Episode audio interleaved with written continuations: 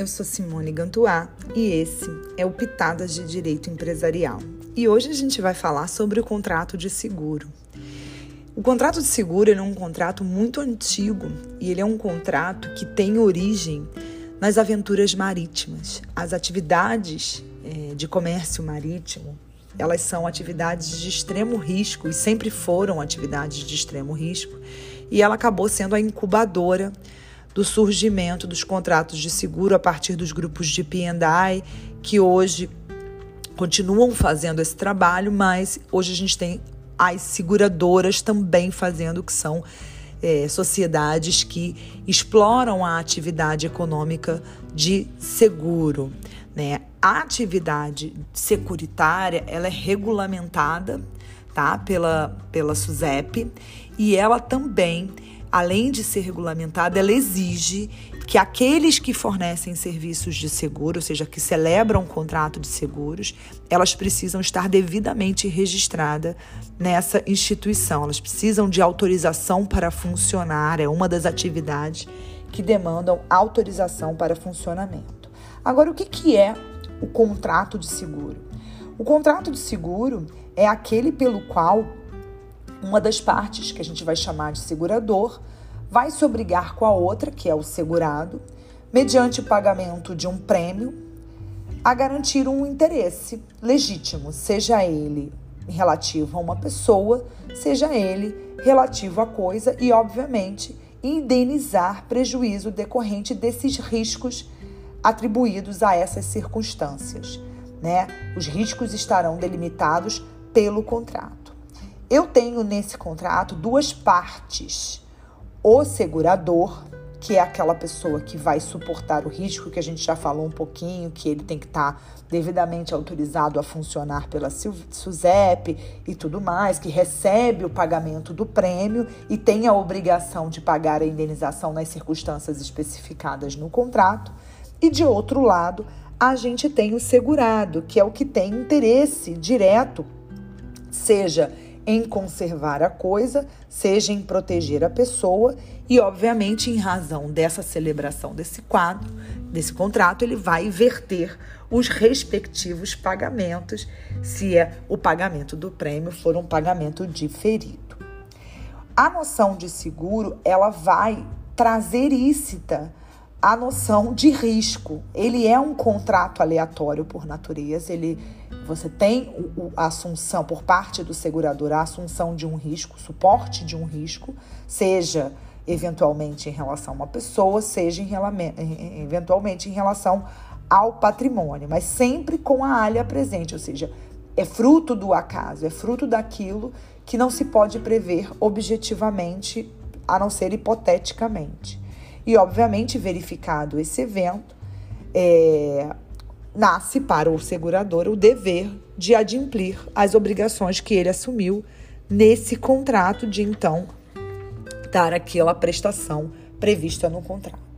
Agora, quais são as características desse contrato? Ele é um contrato de natureza bilateral, porque ambas as partes têm obrigações mútuas nesse contrato. Ele é um contrato oneroso e um contrato aleatório, aliás, essa é a principal e mais marcante característica desse contrato. Ele é um contrato aleatório, né?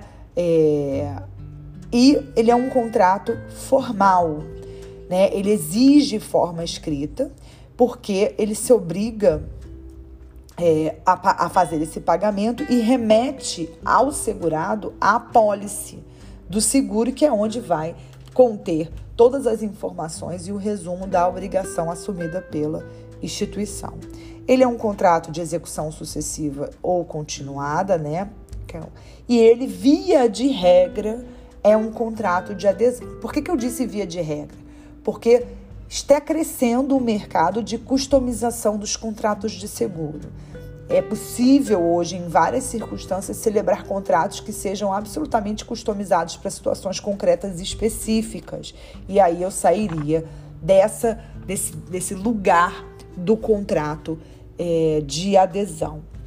É, os requisitos necessários para a celebração desse contrato, eu queria trazer um destaque a questão relacionada ao fato de que o segurador ele precisa ser pessoa jurídica e ele precisa de autorização governamental para funcionar e também de registro junto à SUSEP, não só em relação a ele em si, mas também aos produtos que ele vai colocar disponíveis no mercado em relação às modalidades contratuais que ele vai oferecer.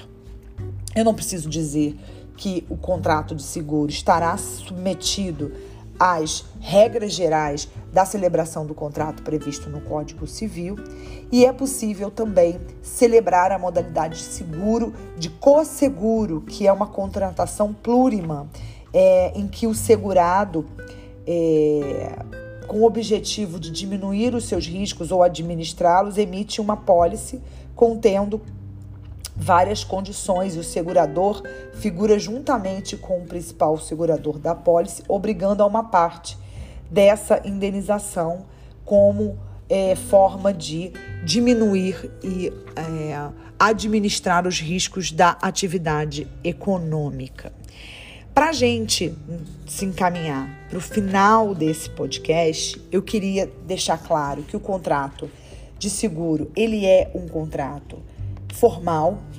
E eu queria também deixar muito claro nesse seguro que esse seguro, ele, que os contratos de seguro, eles também podem ser celebrados com mais de uma pessoa também na posição de segurado. Posso ter uma mesma pólice que assegura mais de uma pessoa.